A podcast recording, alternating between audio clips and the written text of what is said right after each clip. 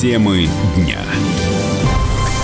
Претензии не обоснованы. Совет Федерации ответил Киеву по Керченскому проливу. Какова цель вашего визита? Китайские власти допрашивают россиян на границе. Щит на страже страны. Сегодня пограничники гуляют в честь своего праздника. И Джон Банджови наслаждается видами Москвы и готовится к большому концерту. Об этом и не только далее –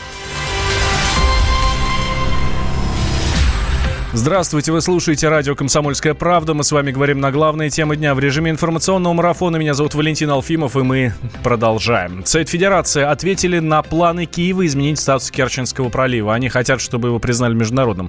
Так вот, первый зампред Комитета Совет Федерации по международным делам Владимир Джабаров заявил, что претензии Украины неправомерны. Азовское море является внутренним морем двух государств – России и Украины. Поэтому оно не может определяться как международный. Пролив не может иметь статус международного. Это все равно, что Украина предложит сделать проливы Босфора Дарданелла, которые принадлежат еще Турции, контролируются Турцией, дать международную юрисдикцию. Или, например, Красное море, которое разделяется между Саудовской Аравией и Египтом, и требовать из-за этого, что это международное море, поэтому надо Советский канал, чтобы тоже международным. Это полная глупость. Мы на нее никогда не пойдем. У нас есть конкретные договоры по Азовскому морю. Порядок прохождения этих проливов, которые ведут в Азовском море, определен соглашениями прежних лет. Ничего там менять не надо. И, и в общем-то, делать там иностранного государства нечего, откровенно говоря, в Азовском море. Потому что если они придут по приглашению украинской страны, они тоже должны получать разрешение, проходя через территориальные воды Российской Федерации. Ранее замглава украинского МИДа Елена Зеркаль заявила, Киев намерен добиваться присвоения Керченскому проливу международного статуса. По ее мнению, это снимет вопросы правовой неопределенности и прекратит, цитата, спекуляции России внутренним статусом пролива. Ну а теперь давайте официально. Международный, э, международно-правовой статус Азовского моря определен договором между Россией и Украиной о сотрудничестве в его использовании. Согласно этому документу, море относится к внутренним водам двух стран. Тогда же в 2012 году заключено соглашение о мерах по обеспечению безопасности мореплавания в Азовском море и в Керченском проливе. Почему Украина так рубится за вот этот международный статус? Статус внутренних вод исключает возможность захода без согласия страны, которая не принадлежат иностранных военных кораблей. Надо сказать, что МИД России неоднократно отмечал, Керченский пролив никогда не был международным в соответствии с Конвенцией ООН по морскому праву.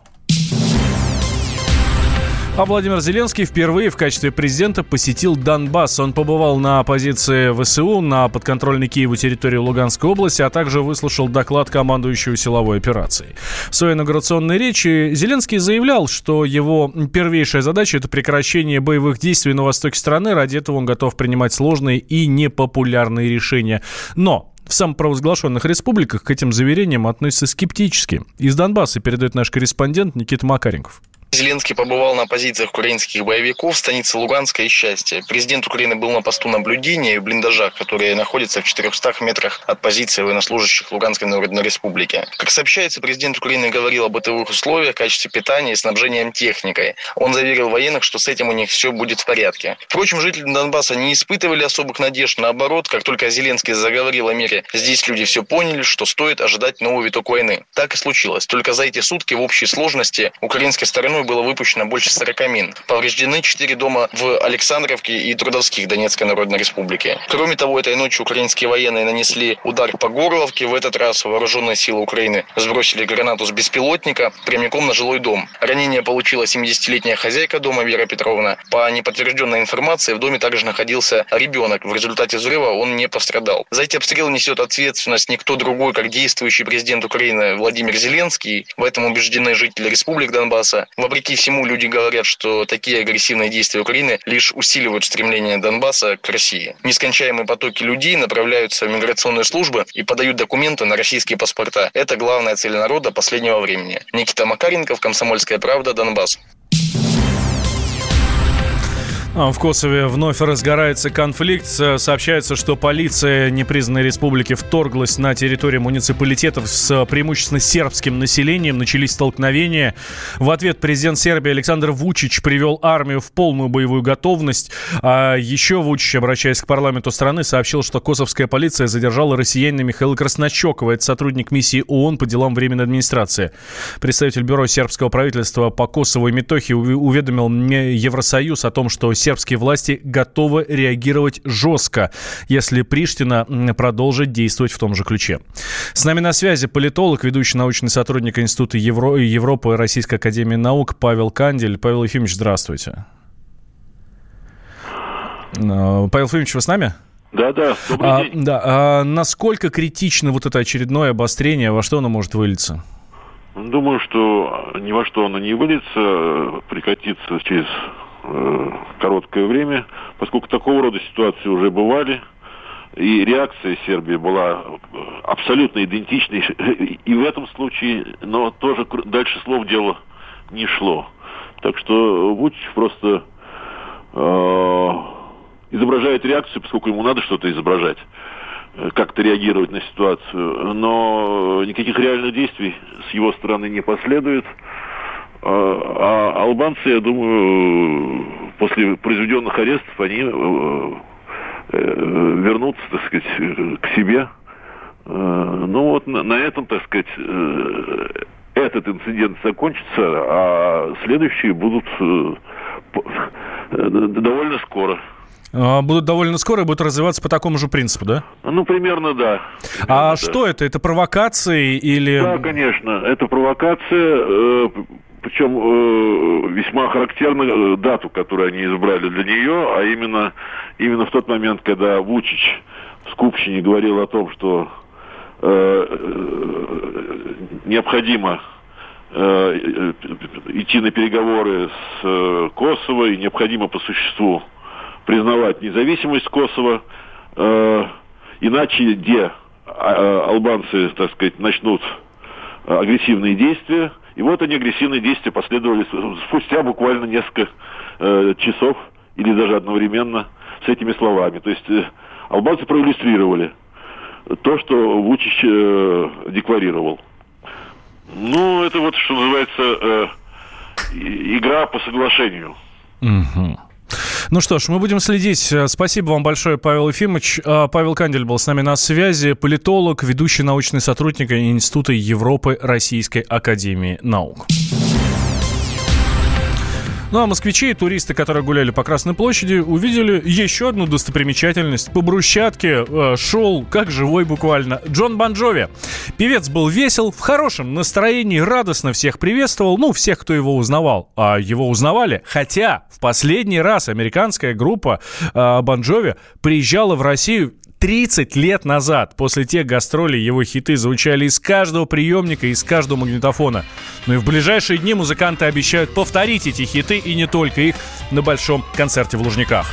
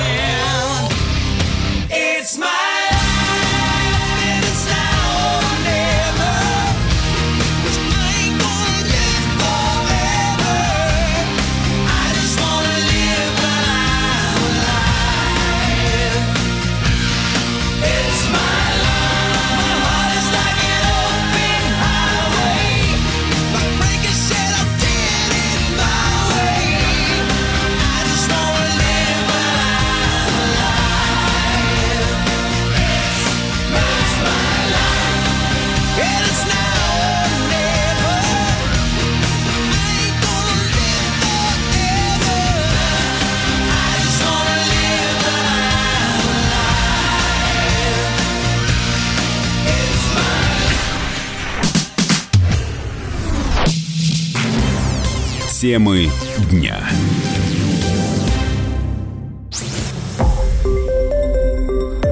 Радио «Комсомольская правда». Более сотни городов вещания и многомиллионная аудитория. Калининград 107 и 2 FM. Эм. Кемерово 89 и 8 FM. Красноярск 107 и 1 FM. Эм. Москва 97 и 2 FM. Эм. Слушаем всей страной.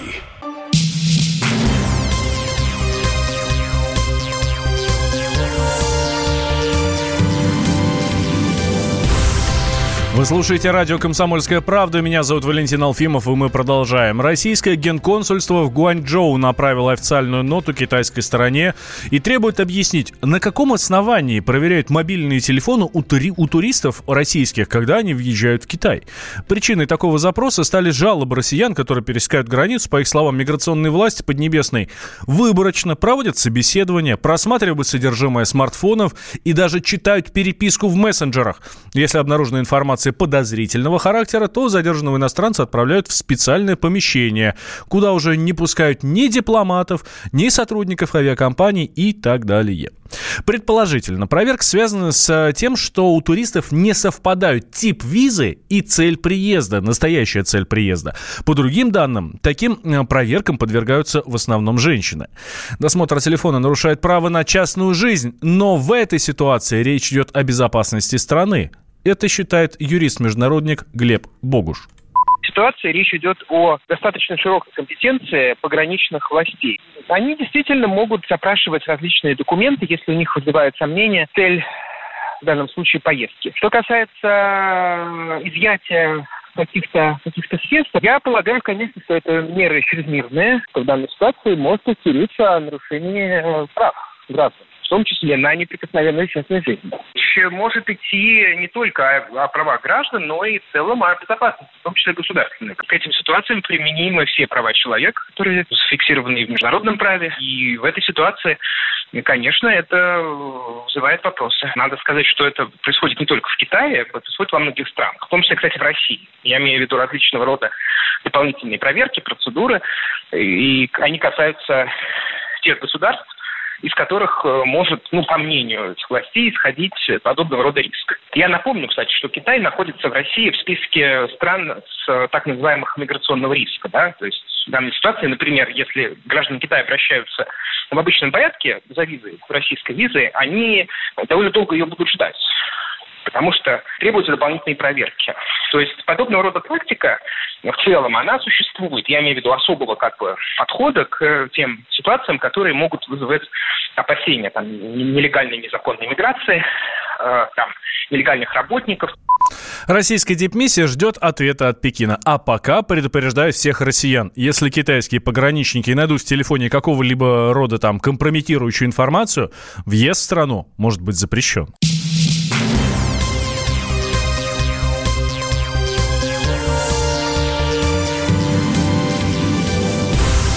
Вы слушаете радио «Комсомольская правда». Меня зовут Валентин Алфимов, и мы продолжаем. Сегодня вспоминают события, которые останется в новейшей истории страны, то ли позорным, то ли загадочным пятном. 28 мая 1987 года на Красной площади приземлилась легкая «Сесна». За штурвалом был 18-летний немецкий пилот-любитель Матиас Руст. Вылетев из Гамбурга, преодолев больше тысячи километров через Рейкьявик, через Хельсинки, он беспрепятственно добрался до Москвы и спокойно совершил посадку на Большом Москворецком мосту. Как системы ПВО пропустили «Сессну» до сих пор вопрос. По словам маршала Советского Союза Дмитрия Язова, самолет вели от самых границ, но сбивать не стали после инцидента с южнокорейским лайнером.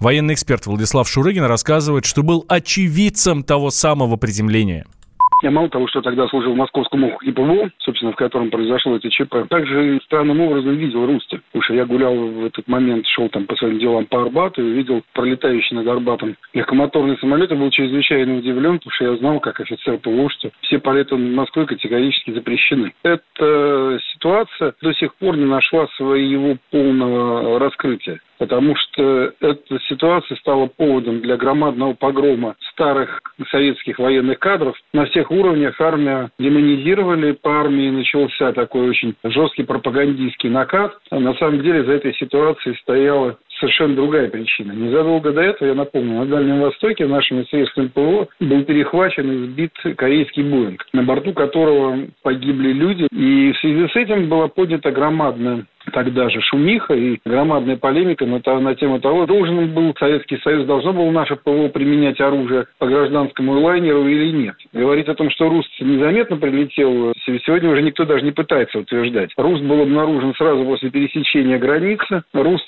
как минимум один раз облетался самолетом, несколько раз пытались принудить к посадке. Самолет, который по тем или иным причинам перестает отвечать правильно на запросы свой-чужой или оказывается не там, где нужно, ему представляется статус нарушителя полетов, но это не требует никаких ему санкций. Это уже как бы оставляет до его приземления. И вот в этом статусе он летел фактически до Москвы. Кроме того, система ПВО, которая тогда была, она была абсолютно не заточена под перехват таких целей. Она была заточена под перехват ракет, истребителей, бомбардировщиков, но легкомоторных гражданских самолетов. До сих пор не ясно, кто стоял за ним и стоял ли кто-нибудь. Не ясно, где он дозаправлялся, потому что совершенно очевидно, его заправки просто бы не хватило хватило, чтобы долететь до Москвы, то есть, значит, где-то на территории России он должен был садиться, это как минимум говорит о том, что был кто-то, кто ему как минимум помогал. Я думаю, что сейчас, ну, на мой взгляд, его вряд ли бы кто-то сейчас стал сбивать, пока он не приблизился бы к каким-нибудь нашим э, густонаселенным районам. То есть, скорее всего, были подняты какие-нибудь вертолеты в этом случае на пути пролета. У нас же, в общем, уже опыт накоплен теперь после Руста и не только после Руста. И они бы, как минимум, выполнили его облет. Ему было бы предложено сесть, и если бы он отказывался садиться и направлялся, или точнее по его маршруту находился бы какой-нибудь крупный населенный пункт, то с высокой долей вероятности он был бы уничтожен. Есть несколько версий, зачем Руст полетел. Одна из них, он хотел произвести впечатление на свою девушку. Ну и, конечно же, выдвигается предположение, что это была провокация иностранных спецслужб. Надо сказать, что сейчас такое, конечно, представить невозможно. Наши границы на замке. Безопасность нам обеспечивают люди, у которых сегодня праздник, День пограничника. Всех сотрудников и ветеранов службы поздравил Владимир Путин. Президент отметил особые качества, которые всегда отличали погранцов. Среди них это смелость и стойкость. Сегодня к пограничной службе предъявляются особые требования. Границы России самые протяженные в мире – и ваша задача надежно охранять их по всему периметру. Нужно жестко пресекать попытки проникновения на нашу территорию международных террористов и контрабандистов, транснациональных преступных групп, выявлять и ликвидировать каналы наркотрафика и незаконной миграции.